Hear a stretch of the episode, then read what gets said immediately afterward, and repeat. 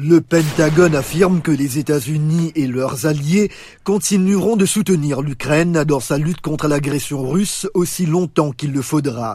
Le général Mark Milley, chef d'état-major américain. La probabilité que la Russie atteigne ses objectifs stratégiques de conquérir l'Ukraine, la probabilité que cela se produise est proche de zéro mais elle occupe actuellement environ 20% de l'Ukraine. Donc, en termes de probabilité, la probabilité d'une victoire militaire ukrainienne définie comme l'expulsion des Russes de toute l'Ukraine, pour inclure ce qu'ils définissent ou ce qu'ils prétendent être la Crimée, la probabilité que cela se produise de sitôt n'est pas très élevée militairement.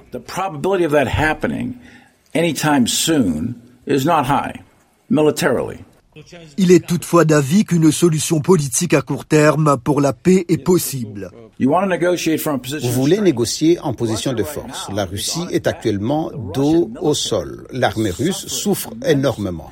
L'armée russe a subi de lourdes pertes en termes de ses soldats et de son matériel militaire depuis l'invasion de l'Ukraine par Moscou en février dernier. Lloyd Austin, le secrétaire américain à la défense. Je ne pense pas que les Ukrainiens vont leur permettre de tenir. Je pense que les Ukrainiens vont continuer à faire pression sur eux. Et donc, cette dynamique de champ de bataille va changer, va continuer à changer.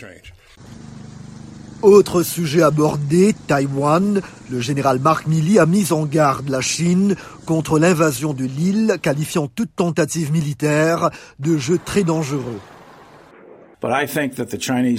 Je pense que les Chinois pourraient courir un risque élevé s'ils devaient se lancer dans une telle opération. Je pense que cela serait imprudent ce serait une erreur politique, une erreur géopolitique, une erreur stratégique, similaire à l'erreur stratégique commise par Poutine en Ukraine. Le général Mark Milley déclare également que l'armée américaine demeure la meilleure armée au monde et tant qu'elle resterait numéro un, elle dissuaderait toute guerre de grande envergure entre la Chine et les États-Unis.